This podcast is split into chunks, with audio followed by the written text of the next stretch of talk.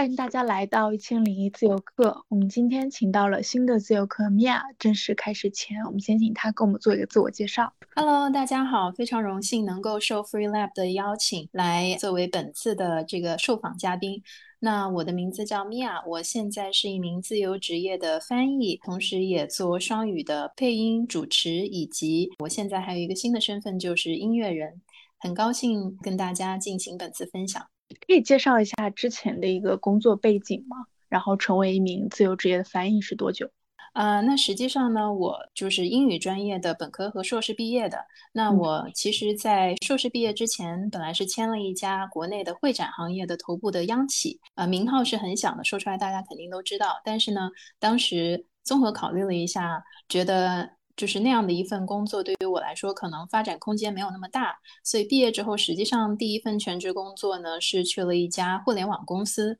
做海外市场的 BD，也就是商务拓展。那做了一年左右的时间之后呢，我当时跟的那个新的项目组，是跟旅游相关的一个行业。但是呢，那个新项目组后来就因为各种各样的原因就没有办法继续下去啊。项目组解散了之后，我也就没有选择继续在那边待下去。离职之后就出来了，然后开始。在一边寻找下一份工作的时间间隙呢，就先一边操起自己的这个老手艺活儿，就是做翻译，然后就做着做着就马上进入了翻译的旺季，然后就步入了正轨，就开始一直做下来了。那到目前为止呢，我是从一八年下半年开始做自由职业的，到目前为止也是做了大概有四年左右的一个时间。所以米娅，你的自由职业之路是很顺利的，是吗？相对而言是比较顺利的，但是也不能说完全顺利，因为你们可以设想一下，就是到一九年一整年还是非常顺的，然后那一年的就感觉自己的整个的职业发展还有成长是非常迅速的一个状态。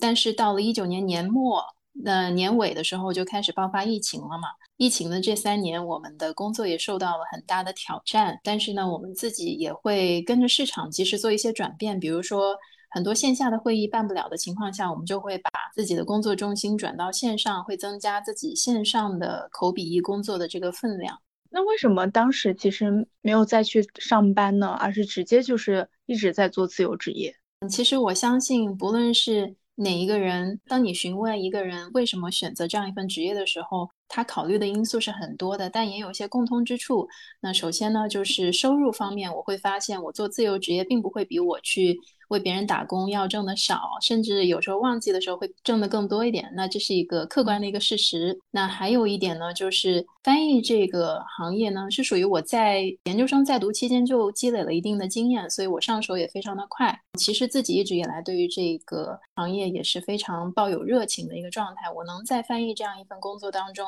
不断的巩固自己对于这份职业的热情，然后不断找到成就感和人生的意义感。所以这一点来说，对我来说就是除了金钱之外也很重要的一个部分。所以就一直这样做下来了。那你在做自由职业的时候，你会发现它有哪些地方会比较吸引你吗？时间的自由度上，或者你刚刚也说到了，其实会挣得更多。其实首先从收入的维度来说，就是客观的这个维度来说，我个人是比较倾向于所谓的多劳多得，或者是说就是。按照时间，按照你的劳动量来计工资的这样的一种工作模式，我个人不是特别喜欢，或者说不是特别能够习惯所谓的办公室的摸鱼的文化，因为我觉得我的时间是很宝贵的，我的时间对于我来说是非常有限的，我不愿意去为了拿那样一份固定的工资而去浪费掉自己大量的时间去做给别人看一些什么东西。那比如说，如果我去上班的话，我可能再怎么样，我我也得花八个小时的时间坐在那儿。那即便我八个小时的工作，我在四个小时之内完成了，我也还是得继续待在那儿，装作很认真的在找事情做的样子。那这其实不太符合我个人的一个工作的逻辑和一个事业方面的一个定位。那自由职业对于我而言，就比较符合我这一条职业方面的定位吧，就是我可以控制好自己的工作时间，比如说我口译。啊，一场会议，你跟我约一个小时就是一个小时，两个小时就是两个小时，那你买的就是我的时间。那如果说笔译的话呢，我们是按照字数来算的话呢，那我也可以灵活控制自己的这个速度，来控制自己完成这份稿件的时间。所以总体而言，自由职业对于我来说，它的时间。相对自由，然后工作的空间也相对自由，尤其是这个后疫情时代，我们很多时候很多工作是可以线上完成的，所以是可以实现一个远程工作或者居家办公的一个模式。那同时还有很重要的一点，我相信有很多自由职业者也有同感，就是。做了自由职业之后，我们自己对于自己的工作和生活都会有更大的一个掌控权。就是我们不仅可以自己控制自己工作的时间和工作量，我们也可以自己去选择自己的合作方，选择自己的客户，选择自己的搭档，选择自己的任务等等等等。嗯，就不是说我为一个企业或者为一个老板打工，我很多时候是只能够被动的接受的，我没有办法主动去进行一个选择。但是做自由职业，可能初期你也得被动的接受。但是当你积累到自己一定的客户量，然后有一定的口碑之后，你是会有一个主动的选择权。就更多的时候是一种你跟客户、跟你的合作方之间的一个双向的选择。我记得之前采访过一个嘉宾，他也跟我聊到一个点，他说的特别好。他说做自由职业可以实现一个自由。他说其实根本就不是什么工作自由，他觉得是业务自由。说你可以接你自己想要去做的那个工作。对我觉得，我刚刚听你讲，我也有这个感受。我觉得这个很棒。对对对，是的，是的。呃，我跟那位嘉宾的观点完全一致，就是我们在这个接工作的这个层面上，我们可以控制到我们想接什么样的工作，我们可以选择接；那不想接，或者说我们觉得我们暂时 hold 不住的工作，我们也可以。暂时不接。其实这里我还想要补充一点的，就是如果说是自由职业翻译，还有哪些方面会吸引我的话，我觉得是它可以让我接触到不同的行业领域，结识到不同行业领域的非常厉害的。甚至是大牛大咖级别的人，我们作为翻译，很多时候接触到的知识也是非常前沿的，所以可以不断的 push 我们去拓展自己的认知的边界，让我们不断的去学习，以输入倒逼输出，这也是我非常非常看重的一点。因为我之前也听你在别的播客上聊过，但是我会发现，其实翻译它每个领域是有一些不同的知识的。那你会觉得这些知识对你来说，如果去接触不同行业的大牛？这个知识对你来说会有难度吗？因为它翻译的东西其实也是不一样的。这个问题是一个非常非常好的问题啊，确实肯定是会有难度的。那打个最简单的比方，就比如说我最近刚结束的一个项目啊，实际上是相当于是科技理工类的，就是非常硬核的这样的一个项目啊。那整个项目里面的口笔译工作都是非常非常干货的。没有像文科的那一种那么多的口水话，那里面全部都是技术性的词汇。因为翻译大部分是文科生嘛，对于我们这种人来说，肯定是有一定的一个难度。比如说我个人，我会基于我自己的一个现有的能力，还有我自己的兴趣以及这个项目的性质来进行一个综合的选择。比如说。有一些我已经非常熟悉的领域，我是接了就可以马上做的，然后也对我来说准备时间也非常短。比如说教育啊、商业啊这种。但是如果说遇到一些很硬核的，比如说医学啊、理工类的呀，那这种相对而言对我来说，我的背景知识没有那么丰富的情况下呢，我会综合的考量一下。那如果说这个项目它的时间非常紧，我前期准备时间非常少。那我可能就不接，因为对于我来说，长期的口碑会更加重要一点。那如果说这个项目它前期给的资料非常全，给到我们前期的疫情准备的时间也非常充足，我能够确定我在项目正式开始之前，我可以进行一个自己的系统性的自学之后能够 hold 住它的话。我是会接的。我们翻译呢，更多的时候是作为一个桥梁，作为一个沟通的这样的一个辅助者。那肯定我们会接触到各行各业，比如说法律啊、金融啊、商业啊、文化呀、科技啊、娱乐呀等等啊。那每个人都有自己擅长的领域和不擅长的领域。对于我个人而言呢，其实接工作的时候，我会考虑到好几个因素。那第一个呢，是我自己对于这一个领域的熟悉度，以及是否掌握了一定的背景知识。那第二点呢，就是我个人的一个兴趣啊，因为我感兴趣的领域，我肯定会接得多一些，也会积累更多的相关的经验，把它作为自己的一个主要擅长的领域来发展。那如果是有一些综合考虑来说还不错的项目机会，但是那个领域我并不是特别熟悉的情况下呢，我会再多看几个维度，比如说如果。一个项目，就拿我刚结束不久的这个海外的项目而言，那如果说这个项目它本身就是一个我不擅长的，比如说理工类和科技类的领，但是呢，它前期给的资料会比较齐全，然后呢，它前期给到我们翻译的议前准备的时间会比较充裕，那我就有一定的时间去在这个项目正式开始之前，在我正式需要输出内容之前，我可以自己先自学。然后我如果说评估完之后，我觉得我这一段时间对我来说是足够的，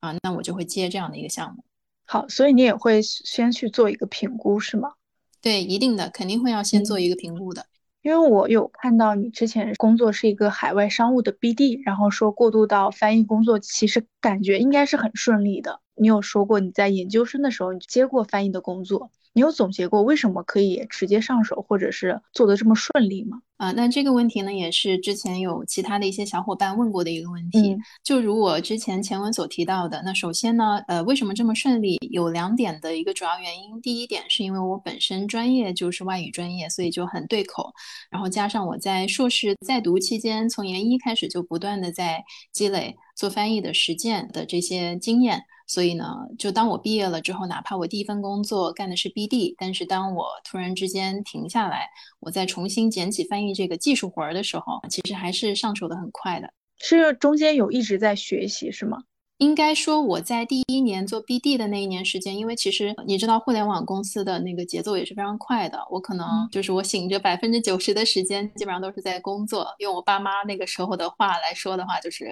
有点工作狂的一个状态。但是在那样的一份工作的情况下呢，其实我肯定是没有那么足够的时间来每天锻炼自己的翻译的技能的，就比如说口译和笔译的技能。但是呢，那份工作因为是海外 BD，所以我会不断的需要。调动自己的外语技能，就即便不是翻译，我还是要阅读大量的外语的资料，去跟外国人沟通，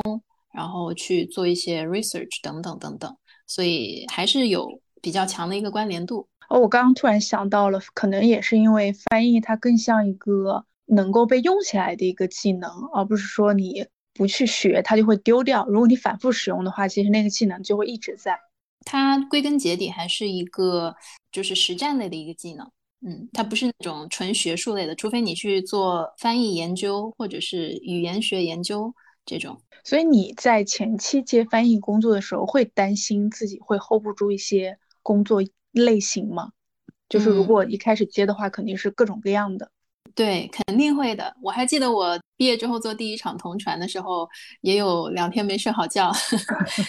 对，是因为大家都知道，如果大家稍微有了解过同传的工作模式的话，都知道同传是一个非常烧脑，然后非常高压的一个工作。我们可以这么说，就是除非你对于这个行业领域非常非常熟悉了啊，那否则的话呢，尤其是自由职业同传，那其实我们说，我们每一次任务其实都类似于一场赌博。因为你有可能遇到各种各样的突发状况，这个是没有办法避免的，就不像说老师上课一样，你可以就是不断的重复去教一些自己已经非常滚瓜烂熟的知识。那做翻译来说呢，你的风险性会高很多，不确定性也会高很多。一开始的时候肯定是会有各种各样的担忧，包括我做第一场同传，还有我记得我之前接第一场。医学同传的时候，我大概有可能三四天都没有睡好觉，就是通宵看资料啊。但实际上，你再怎么通宵看，那几天的时间其实还是不足以去完全 cover 到你可能会当天开会当中可能会涉及到的所有的知识，因为它实在是太深了。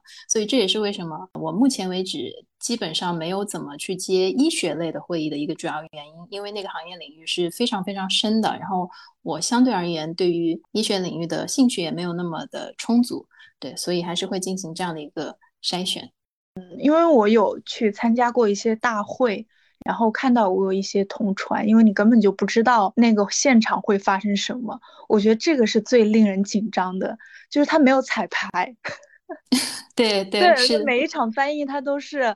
现场就直接来，就你根本你可能会发生失误，或者有一些意想不到的情况它会发生。但这个真的会非常考验翻译的心理素质。对，是的，是的，所以这也是我想给大家提到的一个 tips。我也看到，就是咱们的问题当中有给想要做自由翻译的人一些建议啊。其中的一个建议呢，我就会想要提到说，就是你一定要有非常强的心理素质。就是笔译的话还好一点，因为笔译大部分是案头工作，不是那么即兴的，你可以有大量的时间去查阅资料啊，去斟酌你的译文等等。但是口译的话，就真的就是即兴的。一个工作，尤其是同传，它是非常烧脑、非常高压。还有一点，我也想要跟大家分享的，也是想要纠正大家头脑当中可能有的一个刻板印象的，就是很多人误以为同传都是有稿件的，实际上根本不是这样的。对我个人做过的很多会议，就是没有任何资料，嗯，可能就只有一个。Agenda 就是只有一个日程，出于各种各样的原因，有可能是会议的保密性，也有可能是分享嘉宾他就是注意到自己的这个学术版权各方面，他不愿意去给你分享这个 PPT 啊，还是什么的，所以很多时候我们也是会经常需要裸翻，而且我真的会觉得，就是作为翻译的话。那个现场的压力是真的是直接给到翻译的，因为大家不会去怪分享者，他可能就是会会觉得，如果这场分享不太好的话，大家可能会说翻译他翻的不好。对 啊，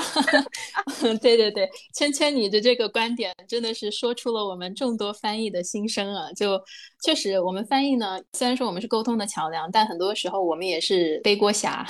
就是当一场国际会议它的效果可能不尽如人意的时候呢，其实有时候是讲者他自己本来讲话逻辑比较混乱，或者说他原文就不是那么的有条理，但我们输出的时候。呃，很多人更多的时候可能会想到，哎，是不是这个翻译没有翻好？哎，这也是没有办法避免的一个情况。对我们很多时候也是需要能够去承受这样的一些非议跟一些误解的。而且我会觉得真的会非常的累，因为一场翻译一两个小时下来，我觉得整个人精神真的是很高度紧张的。我觉得从事这个职业的人真的也很不容易，对，心理素质真的太强大了。是的，是的，谢谢。其实一两个小时算是很短的。我们之前疫情爆发之前，其实我们经常是一整天的会议，就是八个小时，然后两个人轮流换，就大概每个人总共一天下来要说四个小时左右的话，这样子。它也确实是一个即兴的艺术了，当然这也符合我的。人生哲学，因为我觉得有很多东西，不仅是翻译，不仅是工作，你的生活当中也有很多事情都会出其不意的出现。呃，你是没有办法把你的生活完全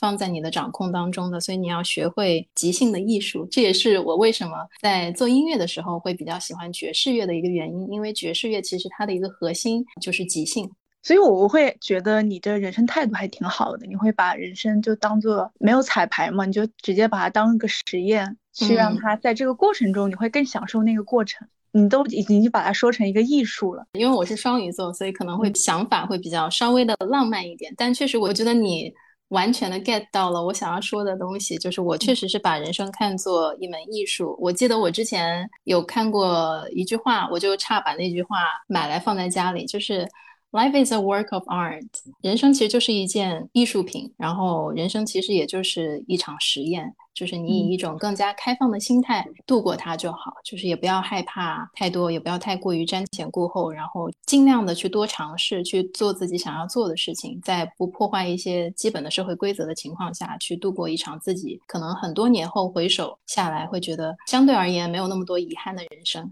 我觉得这样的人生信条就会让人有多很多勇气，就不管面对什么挑战或者他很多困难，嗯，我就会更松弛一点。松弛也是我现在一直在追求的一个东西，因为我觉得我可能近两年好一点，但是刚开始进入工作那会儿可能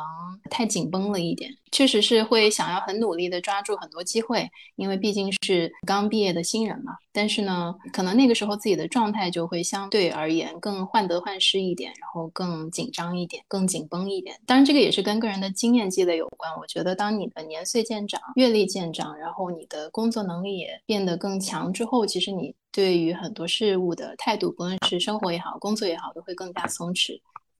嗯，你性格上这种可能有时候工作会紧张，这个和是不是和职业有关系？因为翻译它可能就要求精准，这个东西它是什么就是什么。我觉得可能跟工作性质也有关系。哎，我觉得圈圈真的是一个非常优秀的提问者，你讲的每一点其实都讲到我的心坎上。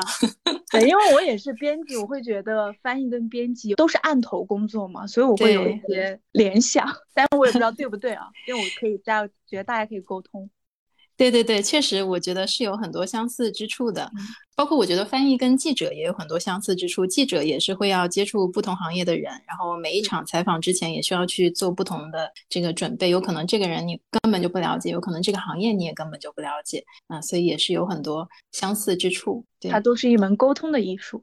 对，是的，是的。所以你在成为自由职业翻译后，你会对自己职业做过一些什么规划吗？就是会不会有一些主攻的业务方向，或者是一些呃限定的一些工作量？其实，在疫情之前，我对于自己的一个主要的职业规划就是还是以口译为主，因为也比较符合我个人的性格。我个人是比较喜欢跟人沟通交流的，因为我觉得直接的面对面的这种沟通跟交流，可以相对而言比较迅速的可以让自己获得成长，然后学到知识的一个渠道。当然，也跟我比较活泼的性格有关，可能相对而言，我不是那种一直能够坐得住在家里面码字的那种性格，所以。呃，全职的，就百分百的笔译的这样的一个工作模式，不是那么的适合我。我一开始是以口译为主，到现在也是以口译为主。但是疫情之后呢，笔译的分量就是有比较大幅的一个增长。那到现在其实是口笔译是比较持平的一个状态，口译会稍微多一些。那现在对于自己个人的定位，还是以高端会议和高端项目翻译为主。那口笔译都有。然后我主攻的方向呢是呃商业、教育、文化、科技、娱乐领域。那会对自己的工作量有一个限制吗？我觉得这个东西好像没有办法有很精准的一个规划，因为其实它的影响因素会有很多，比如说你的大环境的变化，对不对？比如说十二月，咱们录这期节目的时候是二零二二年的十二月，其实一开始在我回国之前，我本来已经国内有好几场活动都接了，那突然一下因为疫情的原因呢？那前段时间就是在我们还没有放开的时候，就又有一下子就取消了大概有三四天的这样的同传的活动，所以一下子这个工作量就下去了，就有很多这样我们没有办法自己来进行控制的一些因素。我现在会比较松弛一点，不用那么过于的患得患失，在这样的一个大环境背景下，尽力去做好自己能做好的，然后也把握住每一次值得把握的机会就好。嗯，明白。因为我觉得现在可能是每个人工作都很相似。就如果我今天要去一个地方去做采访，那个采访肯定就直接取消了，或者人多你可能就去不了。每个工作还是都挺受到影响，都是很像的。我觉得，只是说。可能有一些行业领域呢，它可以受到的影响相对少一点；有一些呢，就受到的影响明显一点。比如说这种会展行业啊、翻译行业啊，然后像咱们这种会务策划行业啊，这些都是受影响比较大的。那相对而言，受影响比较小的呢，就拿翻译来说，其实笔译是没有怎么受影响的。那包括在疫情那三年，其实。很多笔译老师的业务量甚至有上升，因为它本身就是一个纯线上的工作性质，所以不会受到太多影响。那包括一些游戏领域啊，也没有受到太多的影响。那如果口译的话，你有受到影响的话，可以把笔译的这个量增加上去吗？对，肯定的，除非你打算换工作、换行业，那否则的话呢，如果是把翻译当做一个。就是长期的会要做一辈子的这样的一个事业来做的话，肯定还是会及时的进行一个调整。我疫情爆发以来，就是我的笔译量会大幅增加，我会花到相当一部分的时间去做笔译。尽管我是更喜欢口译的，但是也是需要根据环境来进行及时的一个调整。而且笔译你做多了之后，其实跟口译也是相辅相成的啊，它也可以从另外一个方面来。辅助到你的口译，来巩固到你的口译。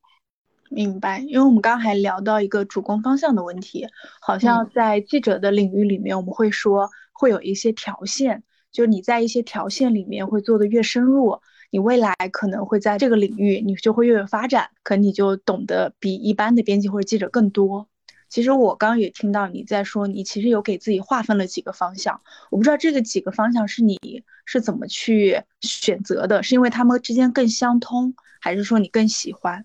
啊，那这也是一个非常好的问题。我觉得确实，这个就是做翻译跟做编辑还有做记者，确实有很多相似的地方。比如说你刚刚说到的条线的这个概念，对于我个人而言呢，其实我在选择我的业务主攻方向的时候，我更多的是基于自己的兴趣爱好和热情。从我学生时代，我就相信的一句话是：兴趣是最好的老师。只有你真心的对这件事情感兴趣，对他热爱的时候，你才能够有源源不断的动力，在这份事业上去不断的精进。否则的话，你。总会感觉自己在，或者说在这份职业里面是一个被动的一个状态。像我刚刚有提到的商业啊、教育啊、文化呀，这些是跟我自己本身的专业背景相关，也跟我的兴趣相通。因为我们在读书的时候也会学到教育、文化还有商业的相关的很多知识，所以我做这些领域的会议还有说项目的时候呢，我会比较得心应手。科技这一块的话呢，是因为我觉得这一块的会议的兴趣其实是我自己在开始做全职翻译之后慢慢的培养起来的。一开始我也没有对科技这么感兴趣，所以其实有时候有一些兴趣爱好也是可以培养起来的。就因为我觉得这个行业领域是值得去钻研、值得去不断保持观察的一个领域，因为科技也确实改变着我们的生活，而且它跟其他的行业也是相辅相成、相互交融。不论是在文化领域、在娱乐领域、在商业领域、在教育领域，都会涉及到许多的科技的议题，比如说当今线下非常火的这个元宇宙，还有这个区块链。还有这个数字货币这一块的东西，其实，在很多领域它都非常的火爆。哦，我觉得这个确实是因为你有说你大家做翻译其实需要看很多新闻，我觉得你真的是有在关注非常前沿的一些动向，跟着这些行业的动向在走。这个也是我在后面除了这个抗压能力之外，也想提到的一点建议，就是如果你选择要做一名翻译，尤其是自由职业翻译的话，因为自由职业翻译你接触到的领域会更广一点。如果你是一个 in-house interpreter and translator，那相对而言，你可能就只需要知道你的雇主的那一个领域的知识就可以了。但是做自由职业的话，你就一定要博学多识一点，就是一定要拓宽自己的这个知识面。如果你真的铁定了心要做一名自由职业翻译，一定要保持对于前沿信息的敏感度，不论是科技的、商业的，还是政治的、经济的，每天都得看新闻。虽然我现在有时候也不是每天都看，有最近有一点点偷懒，但是还是得做。就是这一份工作是没有任何商量的余地的。就如果你选择做翻译，你就一定要做好这样的准备，每天都要学习，每天都要练习。但是我刚刚也突然想到，我觉得如果时代一直在进步，或者或者说在变化的话，做翻译它是没有天花板的。你可以一直去做一些，只要它这个时代在变化，或者有一些进步，你就永远都可以跟着这个潮流在做。对，是的，是的，这也是非常好的一个联想。那其实刚刚你在说这个联想的时候，我原本以为你会要说的一个话题是，随着这个科技的进步，翻译有一天会被取代。不会，因为我会觉得像编辑或者记者或者翻译这种，或者是包括我们作家这些工作，它其实更需要一些沟通，或者更需要以人为本。确实，一些简单的工作可能会被交付出去，但是真正需要去。让人和人可以交流的那这些工作，我觉得有未来永远都会有发展，所以我不会担心。包括现在 AI，呃，绘画很流行，但是我永远会觉得 AI 是 AI，但是艺术品或者艺术绘画永远都是艺术绘画。我觉得跟这个跟他们都是不相关的。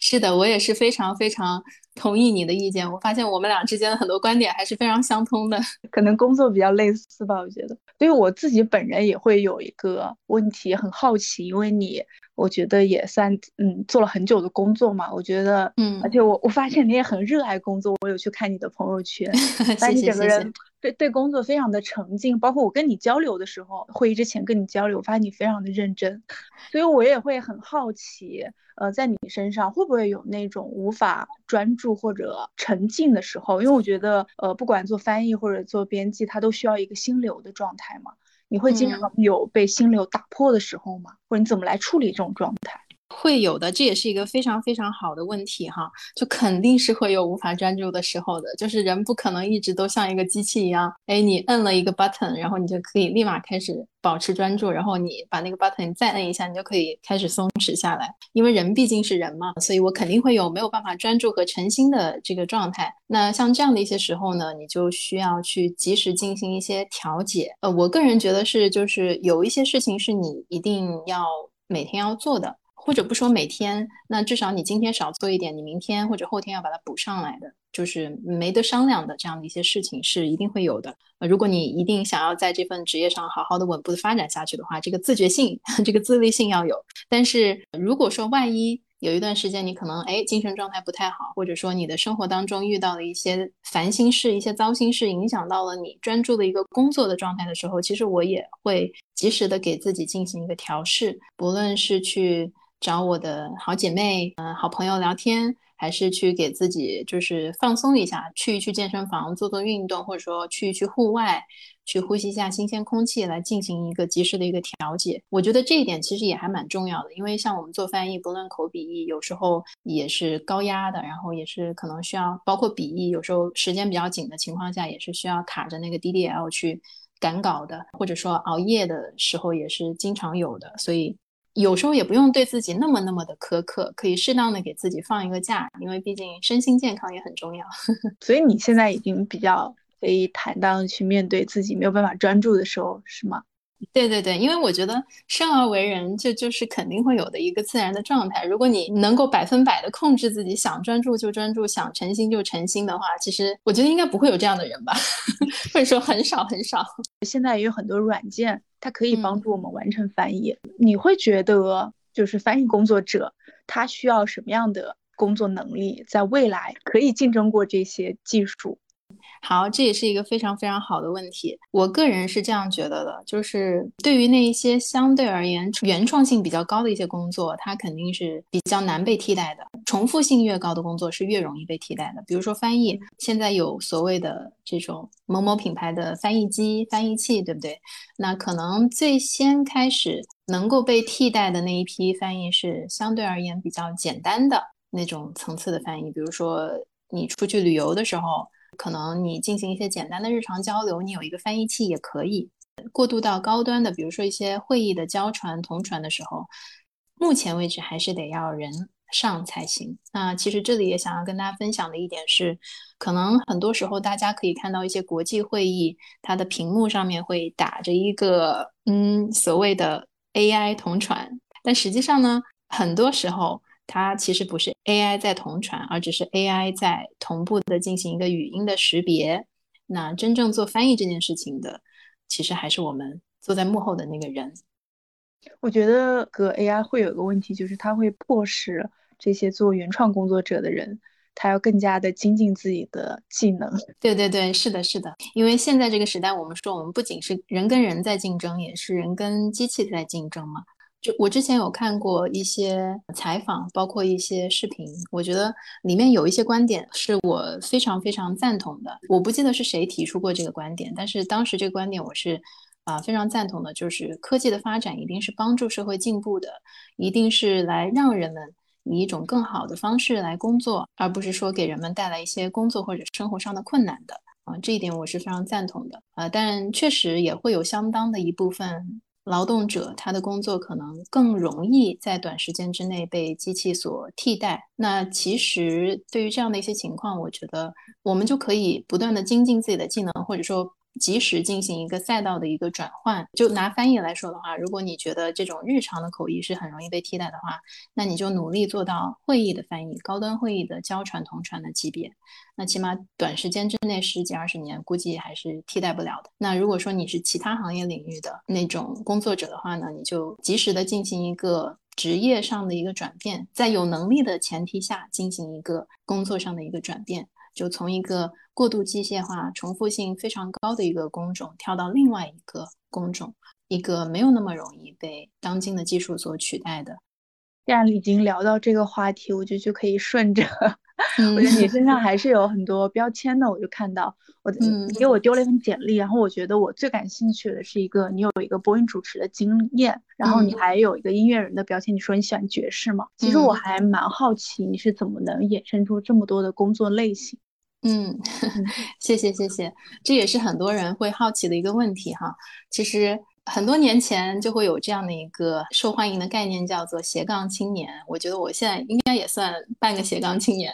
就是播音主持这一条呢，其实是我从小以来的一个兴趣加一个特长吧。就是我从小学开始一直到大学都是学校广播站的播音员。然后也是主持队的成员。那同样的，我也从小就很喜欢听音乐，很喜欢唱歌。之前呢，也会有考虑过艺术生这条道路，但是因为我们家是非常传统的家庭，比较看重文化的成绩。那个时候的我们家，还有我的这个角色来说的话呢，是。没有机会去进行那样的一个选择，所以我就还是呃，就是走的一个比较传统的一个发展的路线。但我其实对于播音主持啊，对于唱歌，对于音乐的热情，其实一直都在，内心一直都有那样的一个小小的火苗啊。当我毕业了之后，然后开始工作，尤其是做了自由职业这样一个相对自主性和自由度比较高的工作之后，我会有更大的权限去。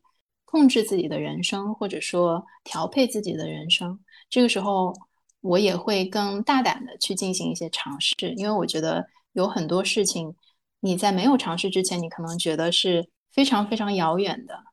好像看起来是不可能完成的任务，mission impossible。但是当你开始真正的去呃尝试了之后，给了自己这么一次两次的机会之后，你会发现，哎，好像也没有这么难。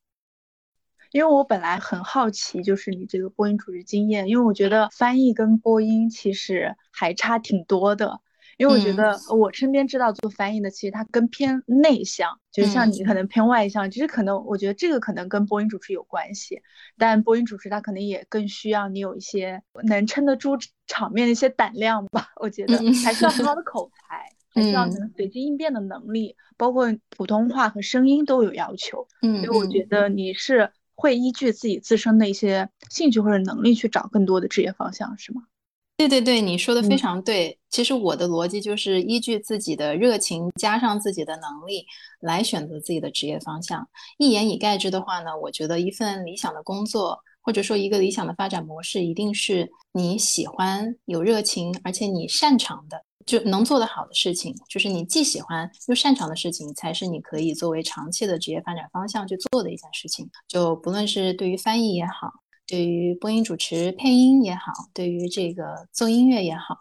啊，都是目前为止我看来我我可以长期发展下去的一个。事情，那包括做音乐，我也有提到，我很喜欢爵士乐，是因为在刚开始接触到这个音乐的风格的时候，我就觉得它很与众不同。然后做了一些小小的 research 之后，我又觉得它的这个核心又跟我的人生哲学非常的契合，所以我就选择了在我的第一首。原创歌曲创作的时候就选择了一首爵士乐，那当然也是因为我的合作的歌手他主攻的一个方向也是爵士乐风格的方向，所以就很凑巧的机缘巧合就进行了这样一个合作。那也很欢迎大家来收听我们的歌曲，名字叫做《往日如风》，大家可以在网易云、QQ 音乐、Apple Music、Spotify 还有 YouTube 上面都可以搜到。好的，是中文歌吗？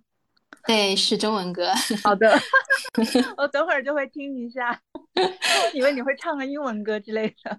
嗯，我们后期可能会有一些英文歌，但是呢，我目前合作的这一位意大利歌手呢，他也是想要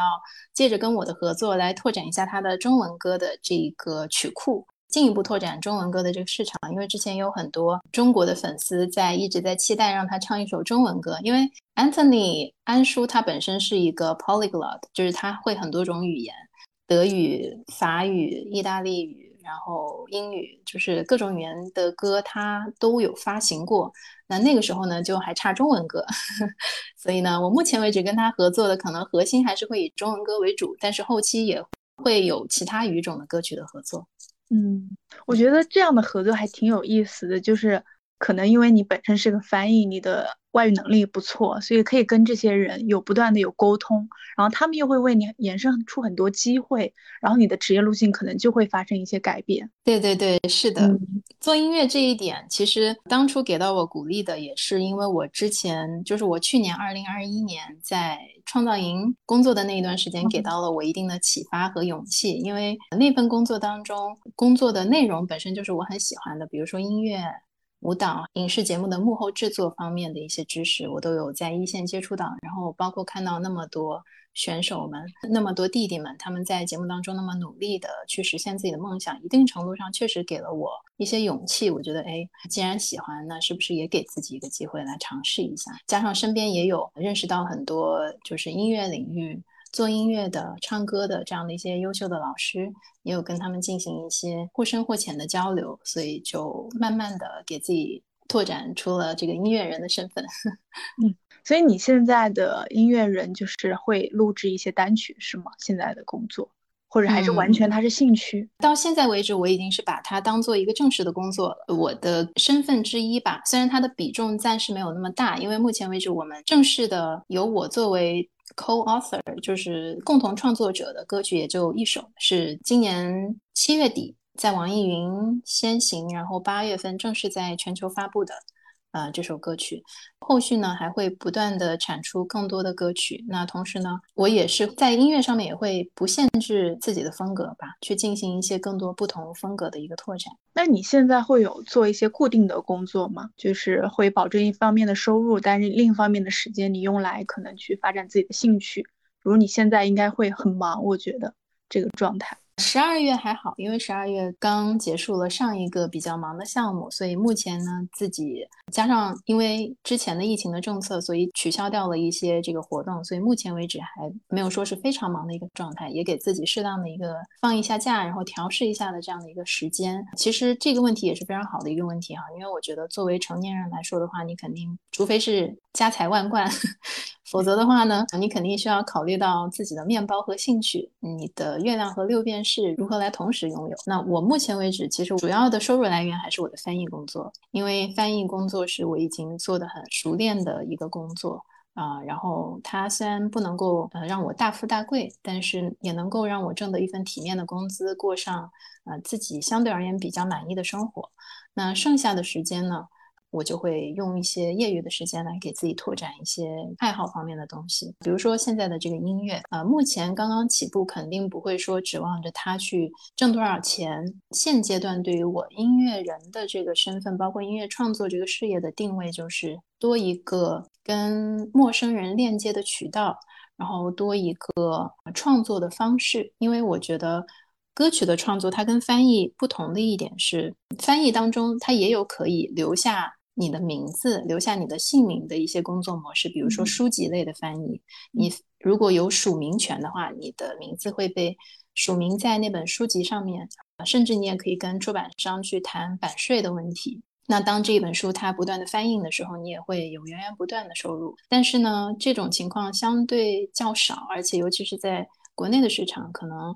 更少一点，但是对于音乐创作的话，比如说我创作了这样的一首歌曲，不能说一本万利，但至少是这首歌曲它就摆在这里。那我今年创作出来，我明年、后年、大后年，只要它一直都在，一直有人在听，或者说一直会有人来跟我们进行这样音乐层面的合作，来买我们的音乐，投到自己的广告或者说影视剧当中，那我们就可以源源不断的。呃，依据这样的一个作品有一个收入，后期一个比较理想的。我刚刚听你这样说，我突然想到关于作品这个事儿。我之前听到一个朋友跟我说过，他说特别好，你不是没有作品，就你永远不要着急没有作品，因为你本身就是你自己最好的作品。其实我觉得对面你来说可能也是，就你做过那么多场翻译，你本身的一些经验，或者是你的一些，呃，就是面对突发事件的一些能力，或者你的这种强大大心脏。我觉得都会让你变得自身变得很棒。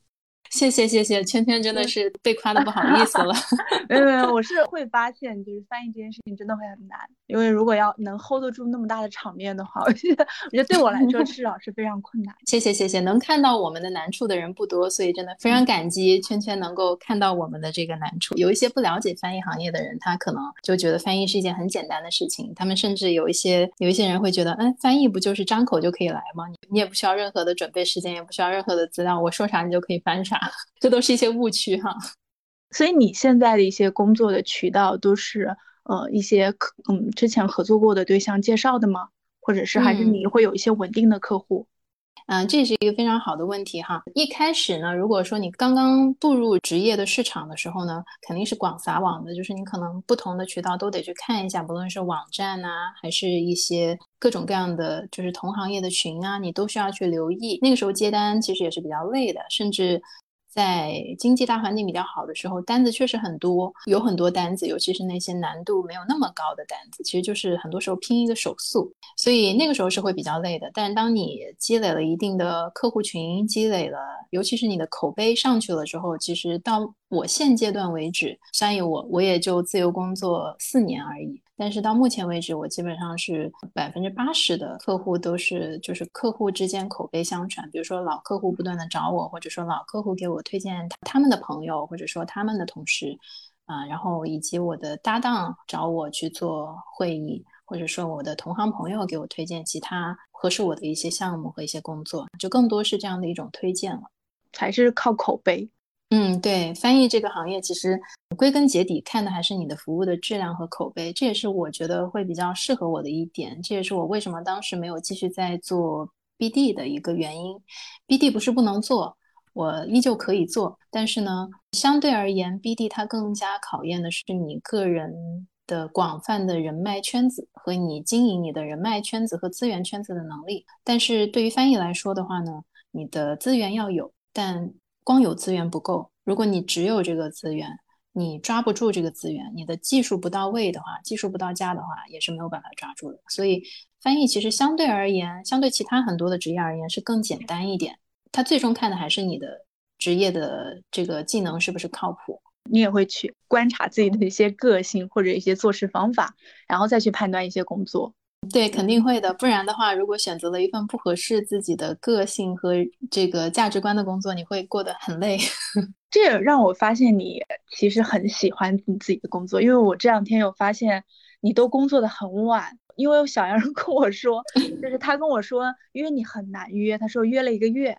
然后我 就一直在担心你的时间，我就一直在担心你的时间，我就会发现你很忙，但是你永远都很有热情。然后很认真，然后跟我去商量一些时间的话，我觉得你永远都是精力都在，这件事让我觉得很惊奇，你知道吗？所以我很想知道你这种热情是来自于哪里，或者是在我们生活中你有什么方法可以调动一下？这也是非常好的一个问题哈。那首先，我先在回答热情这个问题之前，我先再拓展一下，就是你刚刚提到认真的这一点，因为我觉得其实这一点在我看来是很基本的一个素养，就尤其是工作上吧，就包括跟你对接采访，虽然它不属于直接的翻译工作，但也属于你的工作的一部分。那我既然跟你做了这样的一个承诺，我们进行了这样的一个约定，我觉得就应该要认真的去对待，因为。这也是你的工作，我也需要对你的时间负责，嗯，所以，我我觉得这是很基本的一件事情，应该要做到的。对于这个热情这一点的话呢，嗯，其实我前面也有说过，就是我的逻辑是根据自己的热情来选择工作。所以，当你选择对的工作的时候，你的热情本来就在那里。你需要做的事情就是不让热情去快速的衰退，或者说不断的去 boost 你的热情，不断的去调动你的热情，让你的热情的这个。百分比不断的上升，这样子。好的，我觉得这个真的就是你得喜欢这个工作，我觉得还要有持续的动力吧。我觉得这个是跟我们每个人的生活状态就是有关系了。对，是的，嗯，其实我这里也有一个小小的建议，就是关于热情这一点，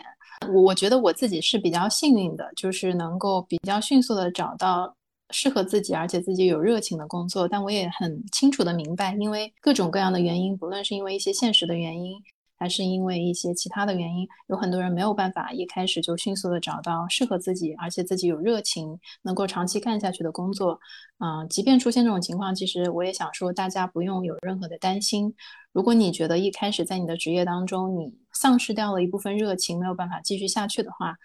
建议大家可以先试着找一下同行业里面那些充满热情的人，跟他们去多交流，加上他们的微信，多看看他们的朋友圈，这样可能可以一部分的鼓励到你。因为我现在的朋友圈的圈子里面，就虽然你一直在说我很积极、很热情，然后工作到很晚，但实际上我想说，其实我只是我的朋友圈里面的一个平均数，或者说。中位数吧，就我我圈子里面有很多很多非常上进、工作非常非常努力又非常积极又非常热爱自己工作的老师，其实我也是一直在不断被他们影响着，就是形成了一种习惯，所以我会觉得这是一种很正常的一个状态。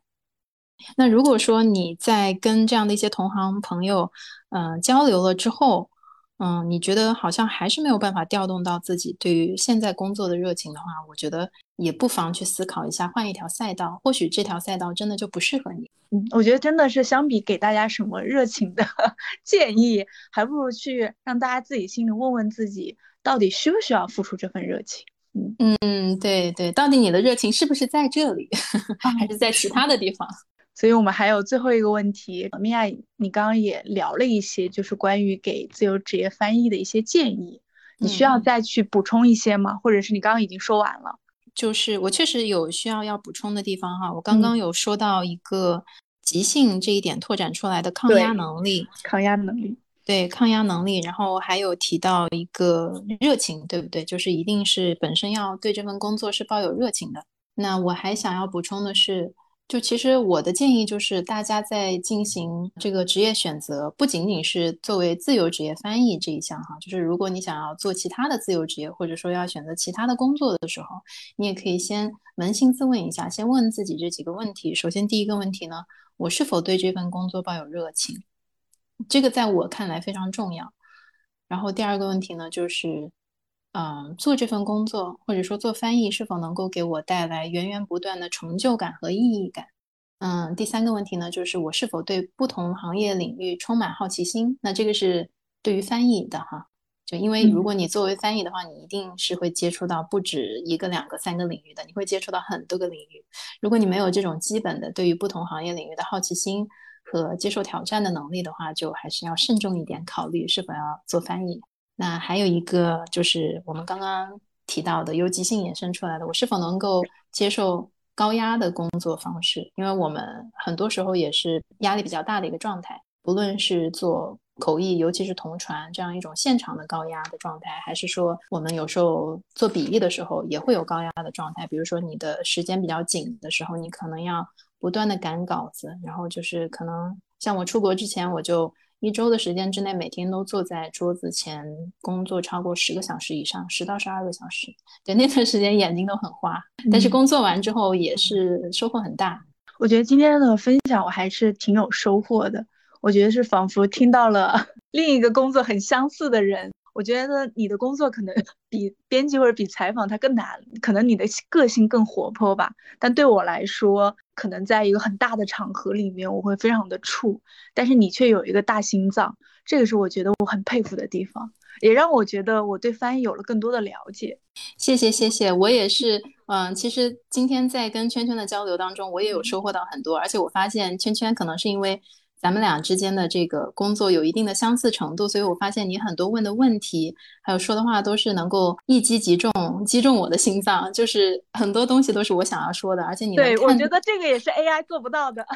对，是的，是的，是的。而且有很多别人就是普通人或者说行外人看不到的点，你都能够看到。嗯，包括我们的难处啊，包括我们的各种各样被误解到的地方。所以我也是非常非常的感谢圈圈。然后我也想要补充的一点就是。嗯，你刚刚有在说非常佩服我们做翻译，尤其是做口译的这种 hold 住大场面的大心脏。那其实我也想说的是，其实我也很佩服做采访和做编辑的啊这样的一些工作者，因为我很相信每个人都有自己的长处，并不一定外向的人就一定会比内向的人成功。有些工作他天生就适合内向的人，内向的人才能做得更好。有些工作呢，他可能会要求呃性格外向一点，你才能够做得更好。所以我觉得没有绝对的就。一定呃哪一方更好，而是说我们按照自己的这个性格特征，按照自己的热情所在。还有自己的能力所及的范围，去找到最匹配、最适合自己的工作，就是最佳的选择。我觉得米娅说的真好，我也非常感谢圈圈的采访。我觉得今天的采访，我感受到了那种被理解的感觉。对，我觉得真的是，我觉得人和人的沟通就会有一种被看见的感觉。我觉得这也肯定是 AI 做不了的。是的，是的，AI 还是有很多。嗯，地方没有办法替代我们人类的，我们要对自己有信心。对，所以，我们今天的结尾 就是我们每一个工作都要对自己有信心，不管是编辑、翻译，或者是做绘画。对，是的，是的。我最后也想要祝大家就是都能够呃找到自己心仪的工作，然后也希望大家可以不断的拓展自己职业和人生的可能性啊，勇敢一点，就不要太过于害怕。啊，因为有很多事情呢，比如说我做同传，我做音乐，啊，都是试了之后做成了，我才发现，哎，没有想象中那么难啊。所以我也想要多多鼓励大家，如果你真的内心一直有有一些未尽的梦想、未尽的事宜，那就努力的去做一做。因为你如果不迈出那一步，啊，你永远都不知道自己的潜能可以发挥到一个什么样的程度。我觉得真的。今天米娅给我印象很深的就是说，可以把翻译当门艺术，或者是把我们的工作、把我们的生活都当一门艺术。我觉得需要去好好经营。谢谢米娅，谢谢谢谢谢谢谢谢圈圈，很开心。好，